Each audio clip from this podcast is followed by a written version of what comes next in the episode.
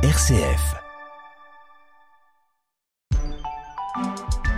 Bonjour Nathalie. Bonjour Antoine. On évoquait la semaine dernière l'achat d'un camping-car ou d'un van. Aujourd'hui, nous allons parler de son utilisation et des précautions à prendre au retour des vacances. Alors déjà, quelles sont les vérifications à effectuer avant chaque départ? Il faut contrôler tous les niveaux car la mécanique d'un camping-car est très sollicitée en raison de son poids. Pensez à vider les réservoirs d'eau grise et noire, à vérifier les quantités de gaz et d'eau claire. Autre point sensible, les pneus. Inspectez régulièrement leur état et leur pression. Un sous-gonflage de 0,5 bar équivaut à une surcharge de 100 kg et engendre une surconsommation et un risque d'éclatement. Quelles sont aussi, Nathalie, les précautions à prendre lorsque l'on roule sur l'autoroute? Attention à la hauteur. Sur une échelle de 5, la catégorie du véhicule détermine le tarif autoroutier. La plupart des camping-cars entrent dans la deuxième, mais prenez garde. Au péage, des cellules mesurent la hauteur. Si vous avez installé une parabole ou autre, votre véhicule risque d'être considéré comme appartenant à la catégorie supérieure. Autre question qu'on peut souvent se poser, peut-on stationner où bon nous semble? Un camping-car est considéré comme un véhicule de tourisme soumis aux règles du code de la route. Alors pas question de sortir les chaises ou de déplier l'auvent n'importe où, au risque d'écoper d'une amende. Camper est notamment interdit dans certaines zones de bord de mer ou les sites classés. Et sachez que de plus en plus d'arrêtés municipaux prohibent l'accès au centre-ville.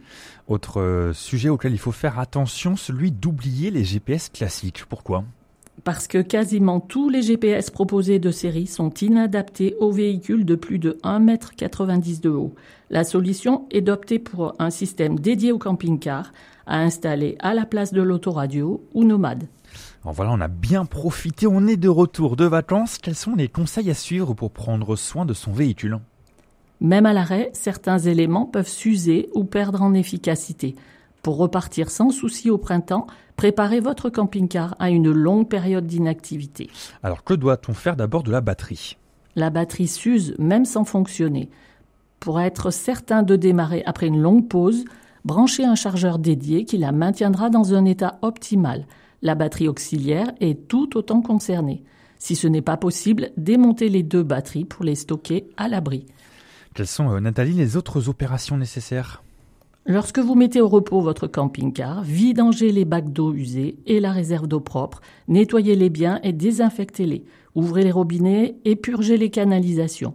Videz et nettoyez les placards et le frigo. Pour éviter la condensation, soulevez les matelas de leur sommier sans les mettre en contact avec une paroi extérieure.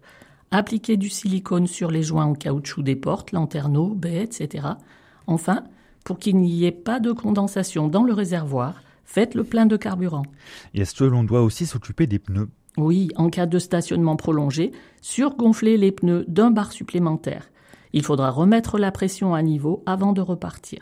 Si le camping-car reste à l'extérieur, protégez les pneus des UV en les couvrant. Pour éviter le contact avec un sol très froid l'hiver et une déformation, mettez le véhicule sur cale.